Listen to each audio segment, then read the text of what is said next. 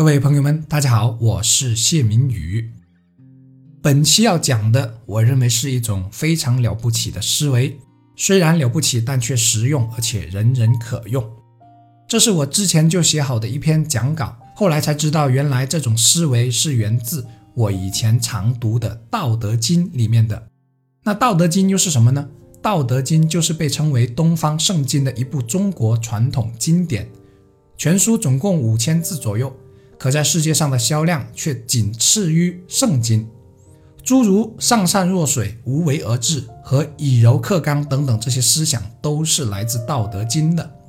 而本期我要讲的是来自《道德经》里的“以其无私，故能成其私”的思想，意思是正因为一个人无私，所以反过来成就了自己。我要讲的依然是在现实中的运用。因为我们学习的所有道理都是为了能在生活中用得上，是为了践行，而不是知道就行。好，言归正传，在从前很长的时间里，我的思维是成就自己，成就他人，或者说先成就自己，再成就他人。我以为这个是比较靠谱的理论，比如说，只要我自己有钱了，才能去想怎么帮助别人。可听起来虽然正确，但却是狭隘的。这里设一个问题：我们的钱是从哪里来的？如何才能获得？这个问题暂且不表。我一直都在思考一个生命的终极问题，也把这个问题写进了招聘当中。那便是：你认为你的人生为了什么而活着？你认为活着的意义是什么？在那个时候，其实我自己也不知道。我需要怎样才能找到属于我的答案？直到二零幺六年下半年开始的公司改革，我才确定了一个比较接近我想要的答案。那次改革的思维起点，正是由我能从中赚多少钱、谋取多少利益，变成了我能为消费者提供什么，以及解决什么问题。也因为这样，我们对产品包装和服务进行了前所未有的升级。以最大程度解决消费者一直存在的痛点和需求，最终我们不但获得了消费者如潮水般的好评，更是取得了我创业史上所没有过的业绩奇迹。到这里，我的思维才得以真正理清，原来成就他人和成就自己一点都不矛盾，只是顺序容易被我们颠倒过来了。实质的情况往往是。只要你成就了他人，同时也就成就了自己。也许有朋友会说：“切，你们的业绩不是还是跌下来了吗？”各位朋友们，就算我们的业绩是跌了下来，也不代表这种思维是不正确的。相反，如果我们不是以这种思维做事，可能我们就不是业绩下跌那么简单了。这种典型的非黑即白的二元对立思维是要不得的。就是一旦遇到了挫败，就把所有经验给全盘否定了。比如某些人的思维是这样的：你与人为善有什么用？别人还是那样子对你。这种思维是很普遍的。上次跟一位老板聊天的时候，聊到了管理理念的问题。那位老板说：“你善待员工，员工可不会像你所想的那样尊重你，为你卖力，他们精得很呢。”所以，这位老板的管理作风是把自己放得高高在上，也很有架子，和员工的距离是很远的。不知大家喜不喜欢跟这样的老板做事啊？反正我是很不喜欢的。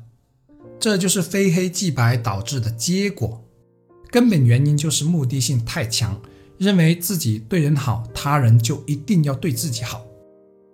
朋友们。如果我们对人好是发自内心的，是诚心的，何必那么在意他人对自己怎样呢？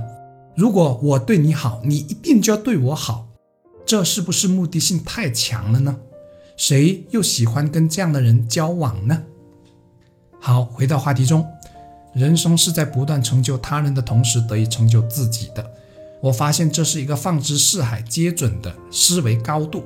但却是做生意的商人最缺乏的思维高度。如果商人拥有这样的思维，就不会发生自己做出来的食品和产品连自己都不敢吃、不敢用的问题了。因为他们的思维起点是我能从中获利多少，先想的永远是成就了自己再说。甚至有些无德的商人成就了自己千万家财，仍不知足，还要继续成就自己的钱包，而从不考虑如何成就他人、成就社会，去提升自己的价值。作为我们普通人，作为职场上的一员，这个思维同样适用。无论是提供服务和销售产品，前提是要确保自己的服务和产品能让人满意。只有在这个前提下，在想着自己能获得多少，才能获得更多。这便是一个成就他人的同时成就自己的过程。如果客服先想着怎样为客户提供更好的体验，再想着订单如何成交，也许订单会更容易成交。因为只有这样，自己才不会那么着急成交，而让客户反感。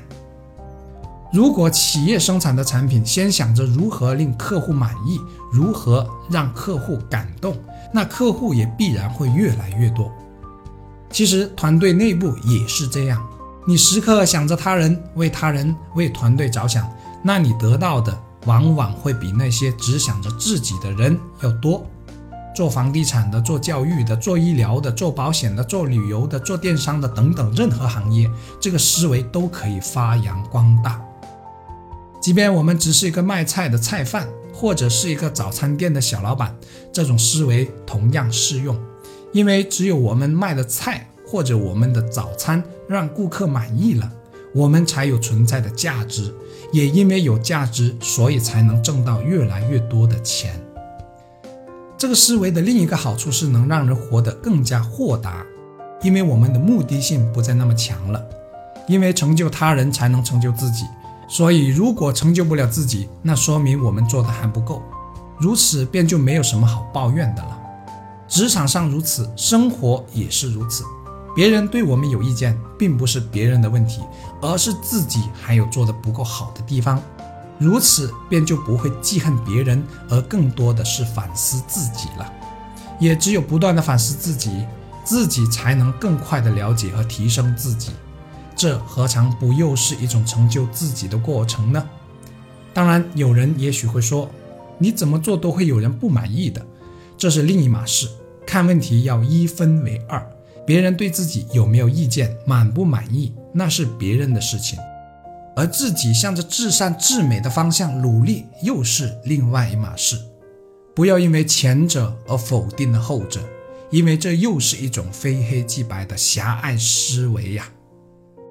讲到这里，我们刚开始设的那个问题便有了清晰的答案：金钱的获得一定是因为我们为他人做了些什么的结果，比如提供了让人满意的商品或者服务等等。从今天开始，不妨试试，任何时候都保持着这样的思维观念，多顾及他人，而不仅仅只想着如何满足自己。人生就是在不断成就他人的同时，得以成就自己的过程。我是谢明宇，希望我们都能在有生之年成就更多人，也因此让更多人成就自己。一起加油！